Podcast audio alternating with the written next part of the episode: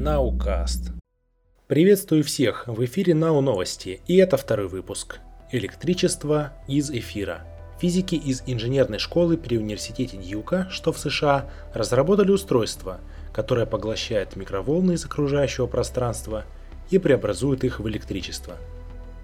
Панели, созданные из дешевых материалов, по своей эффективности, а ведь речь идет о 30% КПД, не уступают современным солнечным батареям. Собственно и принцип работы не сильно отличается от солнечных панелей, однако получают энергию они из других источников, таких как спутники, Wi-Fi сети, сигналы сотовых станций, сообщают исследователи.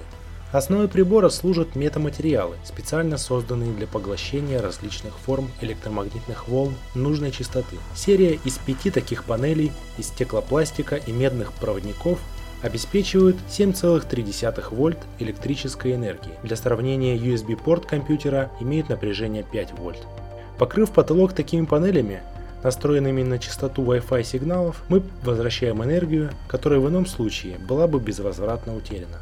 Поместив небольшие панели в мобильный телефон, мы получаем дополнительный источник для их подзарядки. В качестве примера Исследователи предлагают использовать серию таких собирающих блоков, настроенных на получение сигнала от спутников в зоне видимости. Даже такое небольшое количество энергии способно обеспечить работу сенсоров для периодического сбора информации в удаленных местах, таких как горы или пустыни, Лично мне здесь видится скорее оборонный заказ для поддержания в воздухе различных беспилотных аппаратов, слабое место которых подзарядка от Солнца. Ну а если вспомнить об экологии, то всем известно, что человечество не только засоряет мусором всю планету, но и теряет очень много энергии на передаче различных данных по воздуху. Используя такие приборы, мы почищаем за собой эфирный мусор и повторно используем часть затраченной энергии, что помогает хоть немного замедлить исчерпание ресурсов и разогрев нашей планеты.